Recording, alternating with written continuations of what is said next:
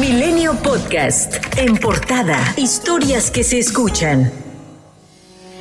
De difundirse un estudio sobre que el Instituto Mexicano del Seguro Social y la Ciudad de México distribuyeron sin supuesto sustento clínico y de manera experimental tabletas de ivermectina en kits, la Dirección de Prestaciones Médicas del IMSS aclaró que se dio puntual seguimiento a los pacientes y se logró el objetivo de disminuir las hospitalizaciones. El instituto informó que la prescripción de ivermectina a pacientes ambulatorios con COVID-19 no se trató de un experimento, sino de una decisión ética en la que se maximizó el beneficio sobre un riesgo prácticamente nulo, con base en evidencia científica desde el año 2020. Esta postura la replicó la secretaria de Salud capitalina Oliva López Arellano en entrevista para Milenio Televisión, donde dijo que hasta el momento no se tiene ningún registro de efecto adverso por la dosis que se manejaban. Aquí es muy importante señalar que nunca se trató de un experimento, tampoco fue un ensayo clínico, o sea, fue una intervención de salud pública, una estrategia integral donde estaba la prueba, el diagnóstico,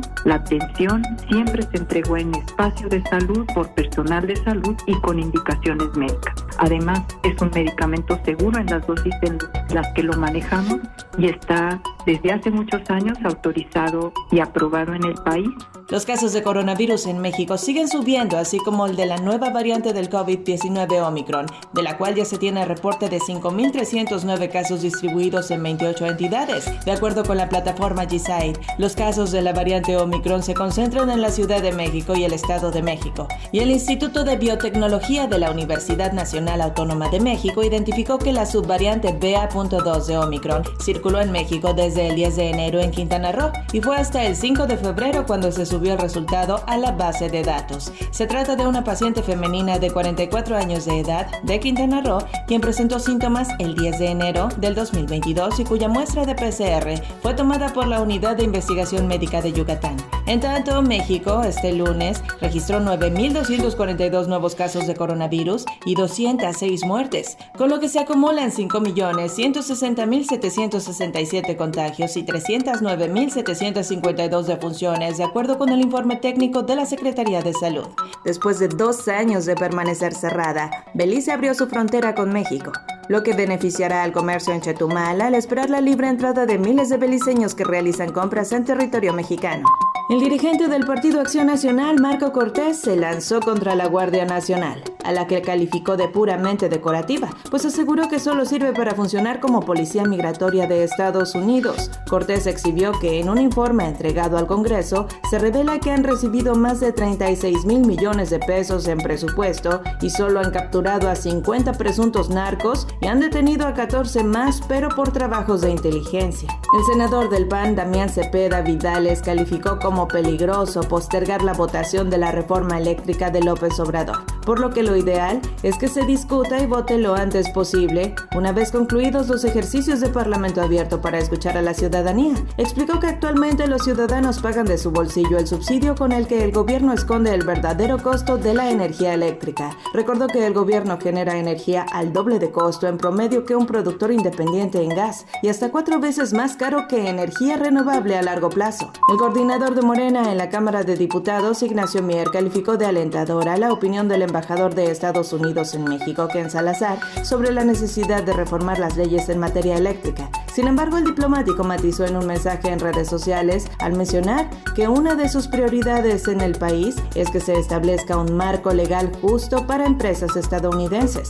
El enviado especial de la Casa Blanca para el Clima, John Kerry, visitará México este miércoles para hablar sobre la expansión de energías renovables en el país y fomentar un clima sólido de inversión. Se espera que Kerry se reúna con el presidente Andrés Manuel López Obrador para hablar sobre energías limpias. Una juez federal negó un amparo al teniente coronel Wenceslao Cárdenas Acuña, quien buscaba echar abajo la orden de aprehensión en su contra por presuntamente formar parte de una red de robo de hidrocarburos encabezada supuestamente por el general Eduardo León Trawitz, ex jefe de escoltas del presidente Enrique Peña Nieto. El gobernador de Veracruz, Cuitlagua García Jiménez, arremetió contra el movimiento por la justicia que arrancó este fin de semana y que busca liberar a presuntos presos por ultrajes a la autoridad.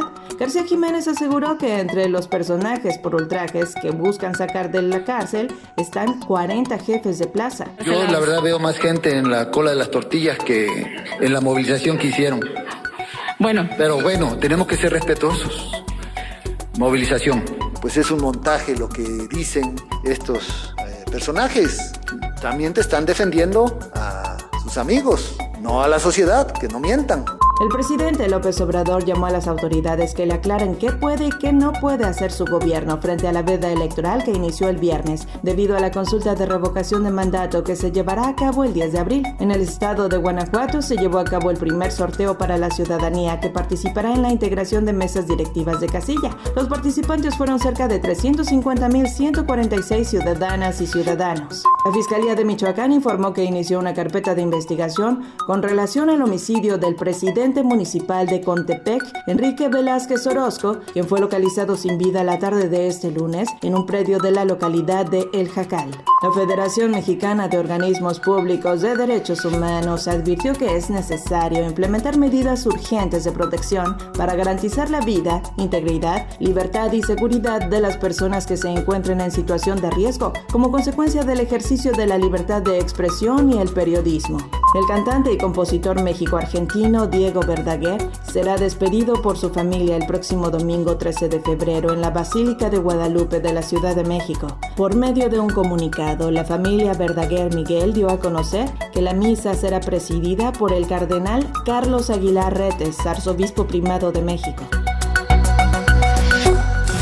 Milenio Podcast.